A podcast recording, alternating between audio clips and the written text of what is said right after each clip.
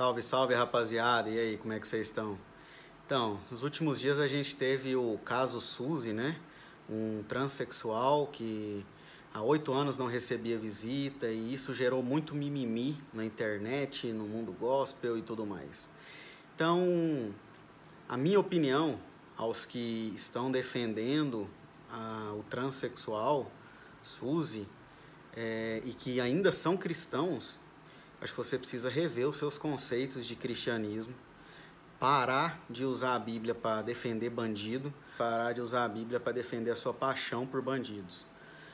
A Bíblia em nenhum momento vai inocentar o culpado, o réu. O que, que eu quero dizer com isso? Ah, Jesus, ele então, Jesus não pode resgatar ele, Jesus não pode perdoar ele? Pode, e vai acontecer esse perdão se essa pessoa se arrepender do seu mau caminho.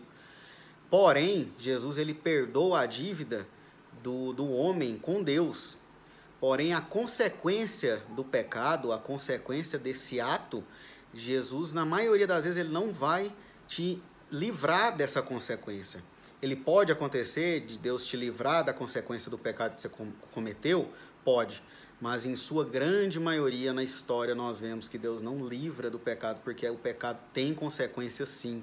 Se ele matou uma criança, estuprou uma criança, matou, escondeu o corpo por dois dias e depois de dois dias o corpo já fedendo, ele joga na porta da casa da família aquele corpo daquela criança, ele tem que pagar sim, ele não tem que se fazer de coitado na internet. Ele tem que ficar. A consequência dele ficar oito anos sem receber visita é pelo crime que ele cometeu. Então a gente precisa entender, antes de sair abraçando a causa de, de criminosos, falar que, ah, como que Jesus agiria? Jesus perdoaria ele, mas será que ele se, ele se arrependeu? Eu acho que não.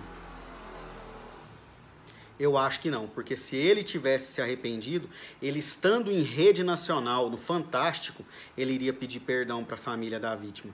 Mas não, ele não pediu perdão e, pelo contrário, se fez de coitadinho porque tinha oito anos que ninguém visitava ele.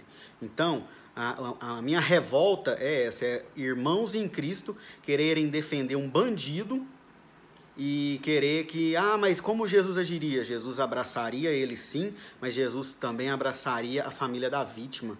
Jesus também iria dar suporte à família da vítima.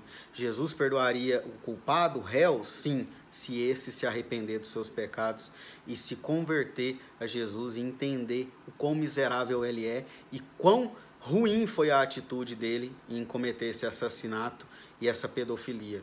Então, vamos auto, é, fazer uma autoavaliação do que nós estamos defendendo. Nós estamos defendendo o Evangelho de Cristo ou nós estamos querendo aproveitar da Bíblia para defender bandido? Se autoavalie aí e busque estar em harmonia com a Bíblia e com o Evangelho. Beleza? Que Deus te abençoe. Um abraço!